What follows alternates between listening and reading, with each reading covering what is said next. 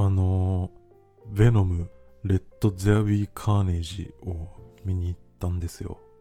で、今回はその感想を軽くですけど話そうかなと思います。今回もですね、最後に、あの重大なネタバレをするので、そこは注意してください。で、まあ、見に行ったんですけども、やっぱりですね、僕はこのベノムシリーズには向いてないなということが分かりましたね。もうね、これは前作からもうそうなんですけど、まあやっぱりこの2作目も同じようにですね、こう僕の中で苦手な3つの点があるんですよね。まあ1つは、このベノム可愛い路線ですね。で、2つ目、出てくるヴィランが、んまあベノムとキャラ被りすぎっていうことですよね。で、最後3つ目が、がっつり人を殺すくせに血が出ないっていう問題ですね。やっぱこのシリーズとしてこの3つが僕にはやっぱどうしても苦手なんですよね。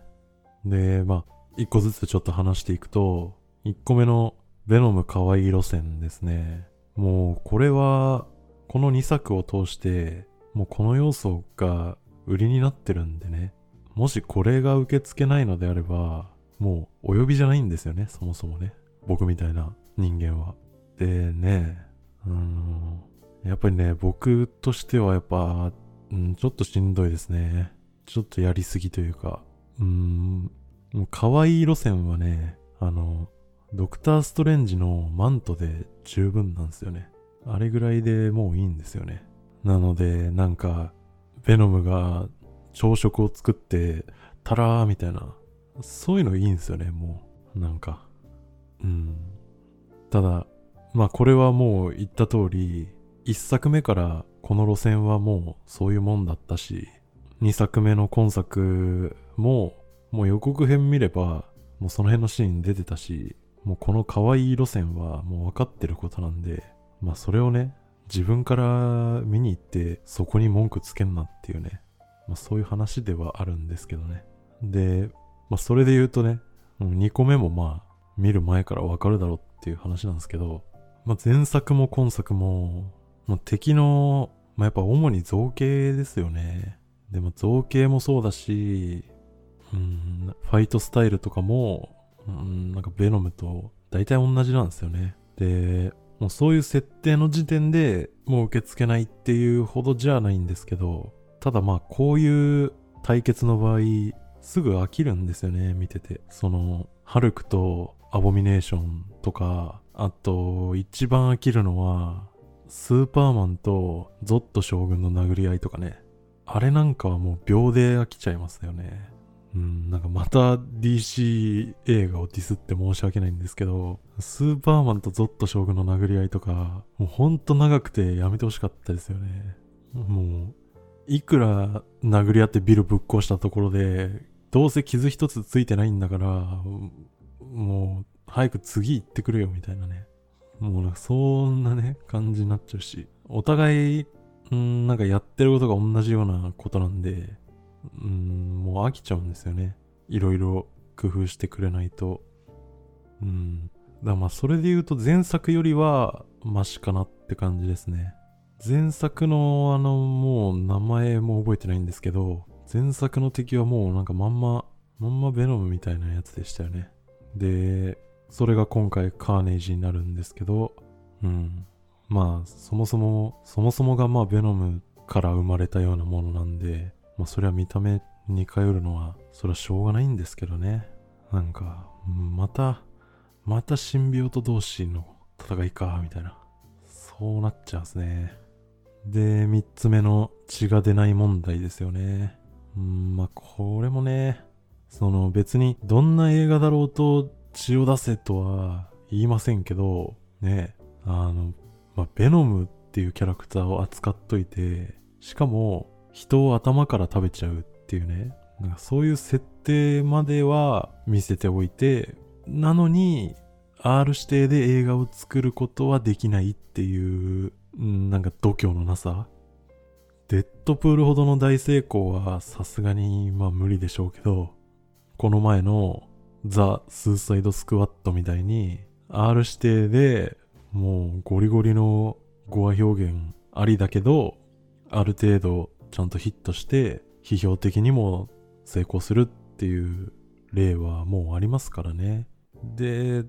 このもうベノムシリーズは結局語話表現の一切ないベノムでね。うん、だからなんかこっちとしてはもう、うん、オッケーオッケーみたいな。オッケーですみたいな感じで見ちゃいますよね。だからね、カーネイジなんて名前負けもいいとこですよね。もう本来ならね、一般人の人間の体なんか一瞬でズタズタにできると思うんですけどね、カーネイジ。だけどなんか、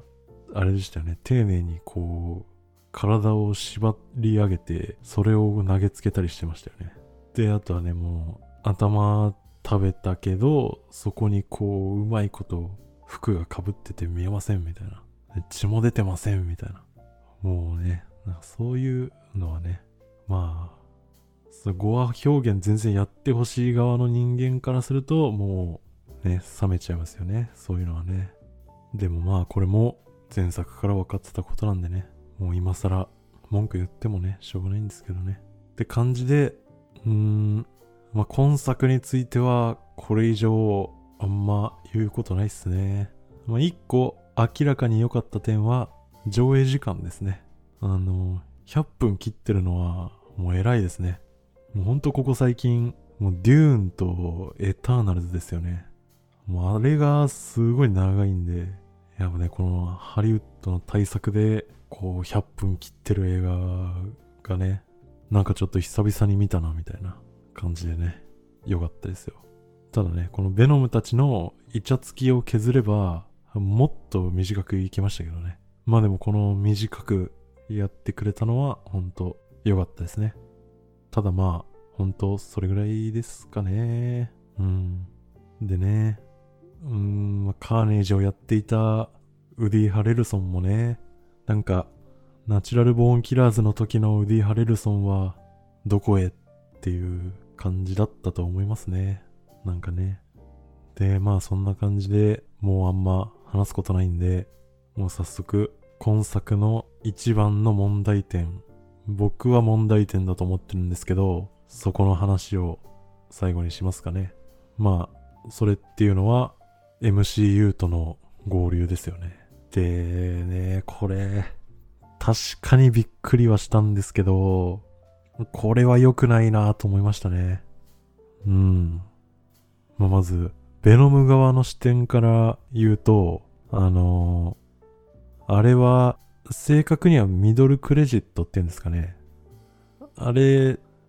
まあその位置はまあどうでもいいんですけど、とにかくあの最後のシーンでですね、あそこのトム・ホランドが画面に映ったあの数秒が与えた衝撃に本編の面白さがもう負けてんすよね。あの、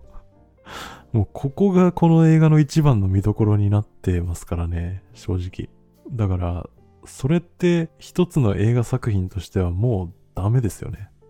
まあ本家の MCU 作品も割とそのエンドクレジットトで何を出すか合戦になってるのは、まあこれも事実なんですけど、さすがにここまでのはないですよね。で、まあこれを作ってるソニー側も、もうここが言いたいだけだったから、この上映時間97分っていう作品にしちゃって、もうちゃっちゃと終わらせたんかなとか思っちゃうくらいですね。もう、ここでヴェノムに全力を注いでも、もうどうせ次 MCU に出るしな、みたいな。そういうことを考えちゃうぐらいの感じですね。もう。で、それだけじゃなくてですよ。そのスパイダーマンの最新作のノーウェイホーム側からしても、これあんま事前に言わずに、その、本編でサプライズ登場してくれた方が、なんか僕は嬉しいんですけどね。その、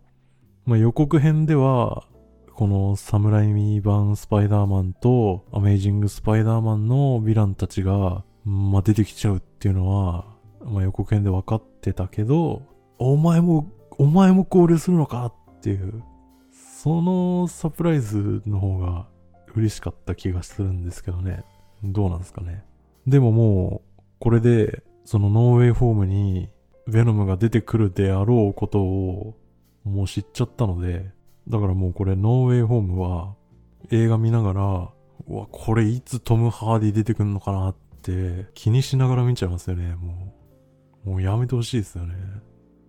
で、ってことはって考えると、